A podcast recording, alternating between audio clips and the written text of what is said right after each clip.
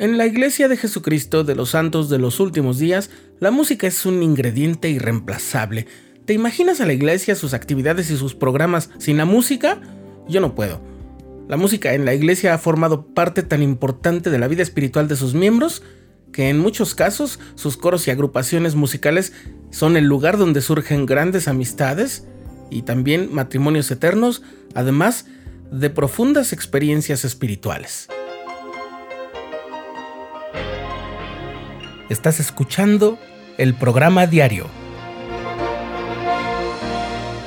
presentado por el canal de los santos de la Iglesia de Jesucristo de los Santos de los Últimos Días.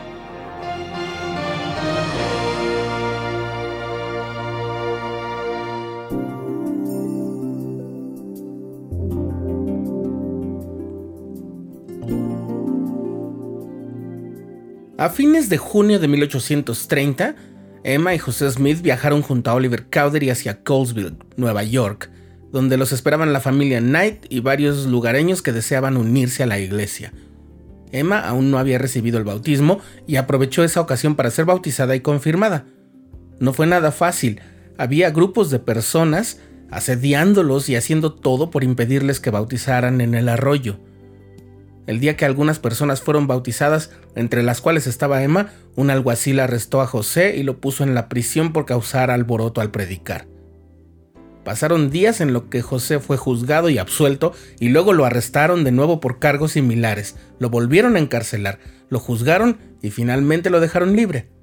Por supuesto ya no se quedó en Colesville, sino se fue a Harmony donde ya lo esperaba Emma, fue en un viaje posterior a Colesville cuando fue posible confirmar a los hermanos recién bautizados, incluyendo a ella, a Emma. Pero entre los dos viajes a Colesville, cuando había regresado a Harmony, ya a salvo, José recibió una revelación que estaba dirigida a su esposa Emma. Esa revelación aparece como la sección 25 de Doctrina y Convenios. Entre otras amonestaciones y palabras de esperanza, consuelo e inspiración, el Señor le pidió a Emma, la esposa del profeta, que hiciera una selección de himnos religiosos para la iglesia. En esa revelación, el Señor declara, sí, la canción de los justos es una oración para mí, y será contestada con una bendición sobre sus cabezas. De los himnos que existían entre las diferentes iglesias y denominaciones, Emma se puso a seleccionar aquellos que fueran más apropiados para su uso en las reuniones de la iglesia. A ese esfuerzo se sumaron algunos miembros de la iglesia que comenzaban a componer sus propios himnos, que en su mayoría eran solo letras que se podían cantar con melodías tomadas de himnos que ya existían. Uno de esos compositores fue el hermano William W. Phelps.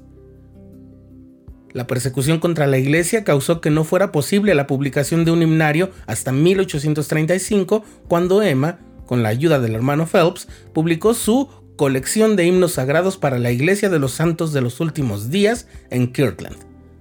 Así aparecía en la portada.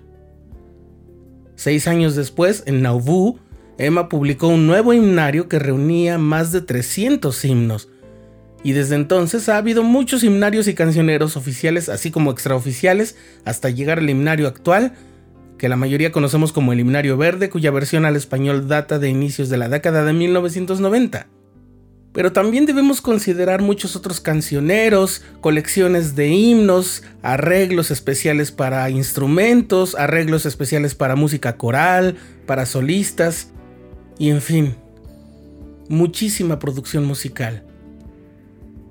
Uno de los documentos más importantes sobre la música en la iglesia es el prólogo de nuestro himnario verde, como se le conoce en muchos lugares de Latinoamérica, y que es el himnario oficial de la iglesia.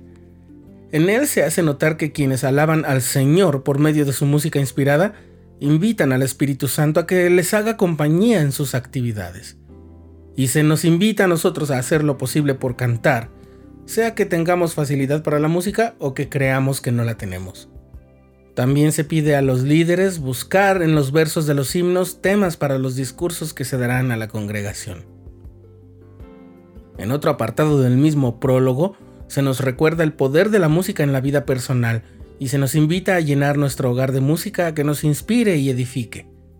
Podemos cantarla no solo en las noches de hogar, sino como pequeñas canciones de cuna para los más pequeños, como una canción que nos acompañe en nuestras actividades domésticas y en general en nuestras actividades diarias. Siempre podemos tener un lugar especial y accesible para nuestro himnario junto con las escrituras y otros libros inspiradores. Y cuando salimos de casa, podemos llevar las melodías de nuestros himnos favoritos en la mente.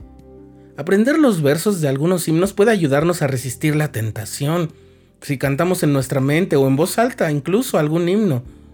Así podemos alejar pensamientos impropios de nuestras mentes e invocar la compañía del Espíritu Santo. Los himnos también nos dan ánimo si estamos apesadumbrados y nos dan empuje para seguir adelante en nuestras tribulaciones. Además, en la iglesia se fomenta el canto en coro. Los coros han sido un sello inequívoco de las reuniones más especiales en la iglesia. Pero no me refiero solo al coro del tabernáculo en la manzana del templo, que es uno de los más históricos y tradicionales del mundo. No, me refiero a los coros que se organizan para las conferencias de estaca, barrio y otras ocasiones especiales. Tienen un efecto espiritual tremendo pues al estar unidos en propósito, invocan la ayuda del Señor para que su mensaje llegue a los corazones de quienes escuchan. Seguramente tú conoces a alguien que decidió conocer o unirse a la iglesia por la experiencia espiritual al escuchar un coro de la iglesia, por pequeño o inexperto que fuera. Esa es la oración de los justos. Hace un par de años, la iglesia convocó a los miembros a enviar composiciones para la renovación del himnario y de otros cancioneros y repositorios musicales. A fines de 2020, el comité encargado reportó que había recibido alrededor de 16.000 obras provenientes de todas partes del mundo y que estaban trabajando con total dedicación, inspiración y seriedad para efectuar la selección. Eso es una gran muestra del papel que tiene la música inspiradora entre los miembros de la Iglesia del Señor y Él está complacido con nuestro canto reverente y sincero. A cambio, nos ofrece paz y luz para comprender lo que el Espíritu Santo habla a nuestros corazones.